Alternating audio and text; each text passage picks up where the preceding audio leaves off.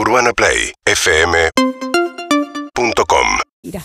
Muy bien, 8 y 47 de la mañana. Y hoy en un ratito, 5 de la tarde, Cristina Fernández Kirchner y eh, Alberto Fernández, juntos, aniversario IPF, cumple 100 años la empresa de energía. Nicolás Gandini es periodista especializado en energía, dirige Eco, eh, Econo Journal. Journal. Econo Journal. ¿Cómo andas, Nicolás? Buen día. María, buen día, ¿cómo andas? Gracias por llamar. Bueno, eh, los dos se van a jactar de, de haber hecho cosas buenas por IPF hoy, ¿no? Sí, exactamente. La verdad que lo que venía haciendo, lo que estaba preparado para hacer un acto eh, de reivindicación de IPF, de poner en valor un poco lo que significa IPF, sobre todo en el interior del país, que está muy ligado a la identidad de, de muchas provincias productoras, de Neuquén, Chubut, eh, mismo Mendoza, se transforma en un hecho político porque va el presidente, la vicepresidenta, eh, más allá del análisis político, que, que- era obvio que los iban a invitar a los dos y que también era esperable que los dos quieran estar, la vicepresidenta muy ligada a todo lo que fue el proceso de restatización, todo el proceso de puesta en valor de Vaca Muerta, o sea, eh, hay una pertenencia en el universo, en la liturgia kirchnerista, que era muy, muy esperable que la, la vicepresidenta quiera estar, y obviamente Alberto Fernández dijo, bueno, yo también quiero estar acá, es un es la empresa más importante, si se quiere, de, de energía del país, eh, por eso me parece que era algo, que, que dos trayectorias que se cruzaron, más allá de que lo político, no sé, no, no, no es mi tema, no lo quiero no, analizar, no. pero... Pero con relación al momento actual de IPF, ¿no? Hoy hay varios artículos del de presidente IPF en distintos diarios haciendo como un recorrido con la historia IPF, que nace con, Hipólito Yrigoyen, ¿no? un presidente radical, y marca que en el 2011 es el momento en que Argentina, después de la privatización de Menem de los 90 y también la, digamos, la, entrada de los eskenazi de la mano de Néstor Kirchner en su momento, eh, Argentina pasa a ser deficitaria y necesita importar energía por primera vez en el 2011, ¿correcto? Sí. Eh, Sí. ¿Y esto tiene que ver con lo que fue la- la- la- el deterioro de IPF, básicamente? No, a ver, eso fue, tiene que ver con el deterioro de la producción de petróleo y gas de la Argentina. El IPF no deja de estar exento de lo que es el, la conducción política, si se quiere, del gobierno. Acordate que IPF tiene primero un primer presidente, que es Guillermo Nielsen, que llega a la compañía de la mano del el presidente Alberto Fernández, también con el visto bueno de Sergio Massa, pero que rápidamente establece una muy mala relación con la conducción de la cámpora, Sí. que le responde a la vicepresidenta, Que Santiago tienen Patucho Álvarez. Que algunos puestos claves de la cámpora manejan IPF. Claramente, o sea, e- eso es así. Entonces, la relación entre Nielsen y la Cámpora es muy mala y eso repercute también en la conducción de la empresa.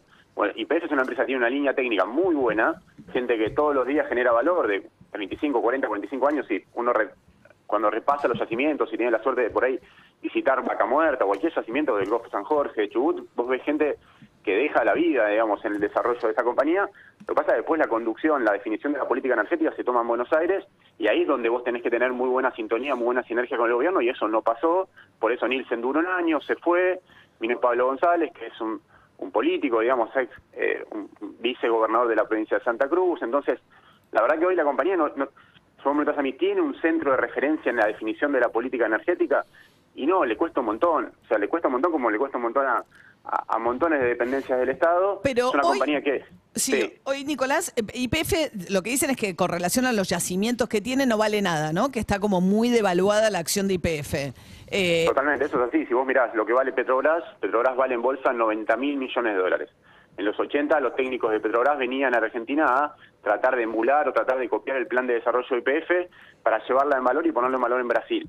Hoy Petrobras vale 90 mil millones de dólares y Argentina, eh, perdón, IPF vale, según su evaluación bursátil, 2.500. O sea, vale Nada. 30 veces. Vale menos Nada, de lo sea. que cuesta la, la obra civil del, del primer tramo del gasoducto, ¿no? Para sacar el gas de, vaca muerta. Pero se supone cierto que de la mano de vaca muerta y la explotación offshore en Mar del Plata, que está generando tanta polémica, y, y que, que la explotación offshore fue una de las cosas que le dio ¿no? todo el desarrollo en, en Brasil a Petrobras. ¿Podría volver una época dorada de IPF?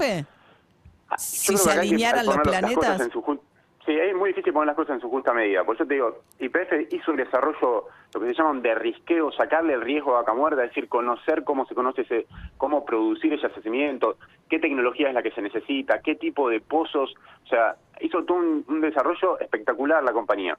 Entonces vos decís, efectivamente puede venir, si realmente si se están dadas las condiciones, si la política le da las condiciones, si el gobierno le fija algún esquema de, de desarrollo y se trabaja en función de eso, efectivamente yo te digo, sí, tiene IPF por delante 20 años espectaculares. Ahora, si vos mirás hoy la producción de IPF 2022 contra 2019, YPF produce menos petróleo y gas en 2022 que en 2019. Entonces, yo tampoco quiero generar una sobreexpectativa diciendo, sí, se viene una época dorada, YPF invierte este año 2.800 millones de dólares. Si vos tomás la inversión que tenía Miguel Galucho en 2014, para decir algo, eran 6.000. Es decir, se invierte la mitad de lo que se invertía hace 5 o 6 años. Entonces, es una compañía que, que tiene problemas, no es una compañía que está en un proceso de inversión y expansión y de crecimiento vertiginoso.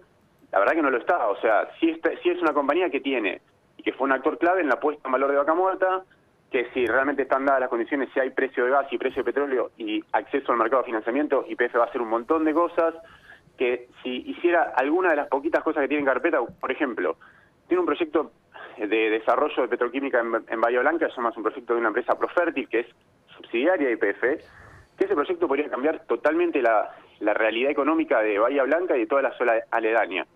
Hace por lo menos dos o tres años lo tiene parado porque no tiene financiamiento para hacerlo. Entonces, ahí es donde yo te digo, por un lado hay un montón de cosas positivas, por otro lado tenés estas todavía en el, en el debe. Es como lo de vaca muerta es como un poco reflejo de eso, ¿no? Tenés gas excedente, estás importando gas, te estás gastando dólares que no tenés en importar gas y resulta que lo que te falta es un caño para sacar el gas que tenés en Neuquén y traerlo para acá. Totalmente, y en otro momento por ahí hasta IPF hubiese hecho ese caño. O sea, si IPF tuviese más eh, ascendencia, si se quiere, o más llegada a lo que es el gobierno, con este gobierno y con el anterior también, YPF dice, dicho, déjame que lo hago yo el caño. Si YPF tiene los técnicos, tiene la gente, sabe hacerlo. O sea, no lo hace porque es una compañía que tiene mucho valor, o sea, se quiere generar mucha mucha potencialidad. Lamentablemente la vinculación con la política, que ahí sí es importante, digamos. O sea, eh, no, no está. O sea, fíjate, eh, YPF necesita mucho precio de, de surtidor, precio de combustible para poder invertir porque no exporta petróleo, o sea, exporta alguna cosa un jet fue, algún tipo de gasolinas, naftas, pero todo lo, básicamente todo lo que produce IPF queda en el país. Si vos pisás los precios de los combustibles demasiado con la inflación, la compañía se resiente. Lo mismo te pasa con el precio del gas. El 30-35% del, del, ingreso de IPF depende de la venta de gas.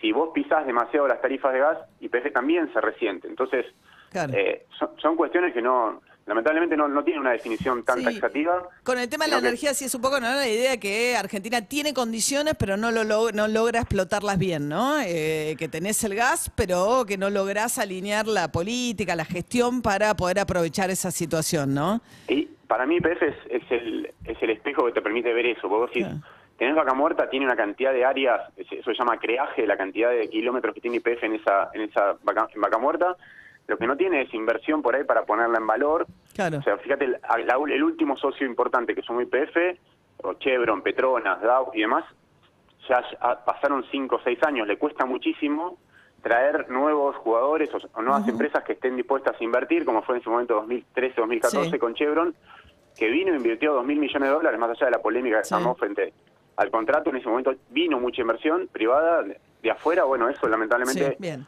hoy no, no, está, pasando. Bien, Nicolás Gandini, eh, periodista especializado en temas de energía, son temas ásperos, pero nos damos cuenta que parte de la suerte de toda la economía argentina también se juega ahí. Eh, gracias, Nicolás. Un abrazo, María. Gracias Un abrazo, hasta luego. Sí, IPF, es cierto, hay un manejo, eh, ocupa cargos claves la cámpora dentro de IPF. Hablamos mucho del PAMI, ANSES, ¿no? Pero tiene unos cargos gerenciales clave. Es una de las dependencias del Estado donde mejor se cobra. Hoy hay un ranking en La Nación. Es verdad, porque hay lugares que uno ni conoce. La FIP se cobra muy bien. En promedio, 550 mil pesos se ganan la FIP porque tiene una parte del salario vinculado a los niveles de recaudación, ¿no? La Cancillería también, porque cuando viajan tienen precios. El Banco Central. El Banco Central, ¿no? El Enargá está bastante bien, ¿eh? Precio promedio de 480 mil pesos. ¿eh? El PAMI, salarios muy altos, la Corte Suprema, eh, claro, los jefes de la Corte, los, los jueces cobran más, pero en promedio cobran 400 mil pesos.